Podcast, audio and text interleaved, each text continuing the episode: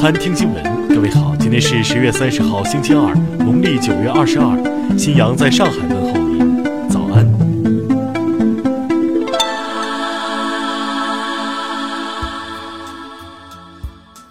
首先来关注头条消息。昨天。中国、俄罗斯、美国、英国以及法国这五个联合国安理会常任理事国发表了一份共同声明，共同反对去年联合国大会通过的一项呼吁禁止核武器的条约。原来，二零一七年七月七号，在联合国大会上以一百二十二票赞成获得通过，并有法律强制力的禁止核武器条约，要求全世界各国立即停止几乎所有与核武器相关的活动。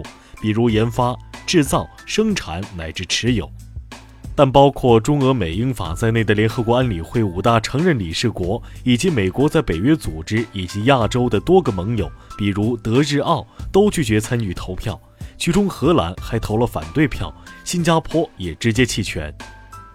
按照联五国发布的这份共同声明，他们的立场不是反对一个没有核武器的世界，只是反对禁止核武器条约。目的是实现一个无核武器的世界。听新闻早餐知天下大事。二十六号，美国总统国家安全事务助理波尔顿称，中国的导弹威胁俄罗斯心脏地区。我国外交部发言人陆康昨天回应称，俄方已明确表示，对俄罗斯的威胁从来不是来自中国，而是来自美国。二十九号。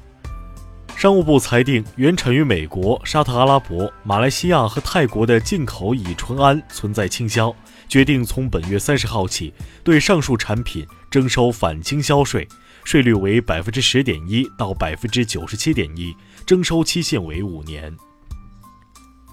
近日，台风玉兔导致约一千五百名中国游客被困塞班岛。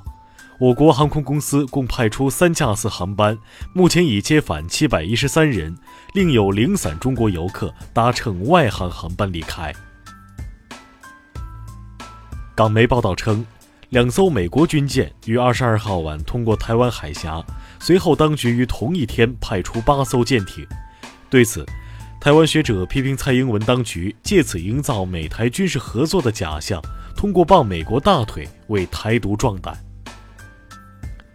昨天，前央视主持人李咏的妻子哈文在微博发文宣布李咏去世，年仅五十岁。据报道，葬礼已于二十八号在美国纽约举行。李咏主持的《幸运五十二》《非常六加一》等都曾是电视荧幕上的热门综艺。二十六号上午，重庆一女子在幼儿园门口持菜刀行凶，致做早操返回教室途中十四名学生受伤。对此，国务院教育督导委发出紧急通知，要求全国校园都要开展一次安全隐患大排查。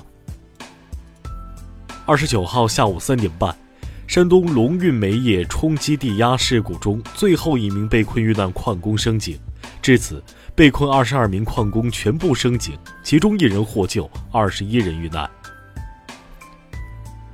二十九号。我国一颗小卫星搭载了四份人类基因样本进入太空并长期保存，旨在探索与宣传地球物种基因资源保护。基因样本由中国火星大使、《三体》作者、著名科幻作家刘慈欣等四人捐献。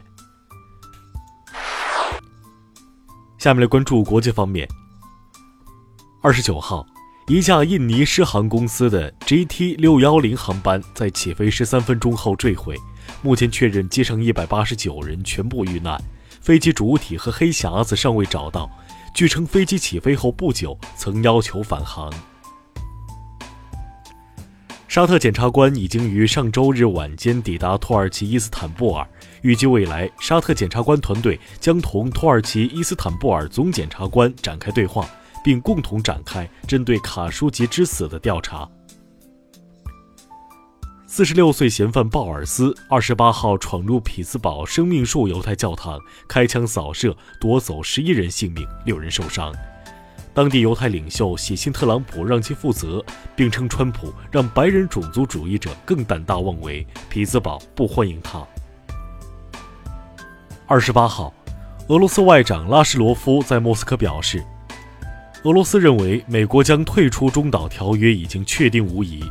针对美方对俄方长期违反条约的无端指责，俄方已经着手考虑如何回应。德国总理安格拉·默克尔表示，他将于2021年卸任德国总理，不再寻求连任。他表示，对基民盟在最近选举中的失利承担全部责任。美国当地时间十月二十九号。希拉里·克林顿受邀参加电视节目，表示自己想要当总统，在场听众欢呼雀跃。希拉里还表示将尽力让民主党2021年回归白宫。二十八号，巴西总统选举官方发布的最新开票结果显示，军人出身的右翼候选人雅伊尔·博尔索纳罗赢得过半有效票，当选巴西第四十四届总统。日本的皇室成员炫子公主于十月二十九号上午在东京明治神宫同未婚夫守谷会举行婚礼。依照日本皇室规定，婚后她需放弃皇籍，成为跟丈夫一样的平民。下面来关注社会民生。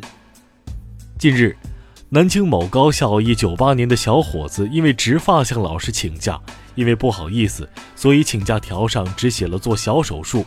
没想到辅导员偏问是什么手术，他只好默默脱下了帽子。而网友们纷纷表示，没想到小伙子这么年轻就存够了植发的钱。近日，贵州一男子拖着行李箱在高速上走，警察询问得知，他和女友相约在贵阳游玩，花光了身上的钱，最后积蓄也给女友买了车票，他自己准备徒步四百公里回家。近日。新疆高速两位民警在对一名在高速上徒步直播的男子批评教育后，发现正有大量粉丝观看，并要求其暂勿关闭直播，自己则摇身一变化身主播，给众多网友现场来了一段交通安全宣传。近日，广西柳州警方抓获盗窃犯韦某，他穿着印有“逍遥法外”字样的卫衣，并表示曾以为不会落网。于是，民警打印了一张“法网恢恢，疏而不漏”的纸条，让他拿着拍照。近日，福建省教育厅公布高中会考考试说明，首次将简化二十四式太极拳列为体育科目必考内容，占百分之十权重。会考成绩将决定学生能否拿到毕业证书。下面来关注文化体育。二十九号早上，莱斯特城官方确认。王权机场外直升机坠毁事故中，球队老板维猜斯里瓦塔纳布拉帕遇难。据报道，维猜的身家价值三十八亿英镑，是泰国第五大富豪。近日，C 罗接受了法国足球的专访，谈到了金球奖、转会、强奸案以及与佛罗伦蒂诺的关系等话题。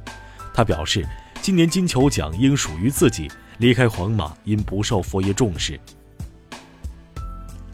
电影《冰封侠：时空行者》的同名主题曲《时空行者》已确定由内地超人气创作歌手汪苏泷作曲并演唱，汪苏泷、李叔汲取电影灵感，共同作词。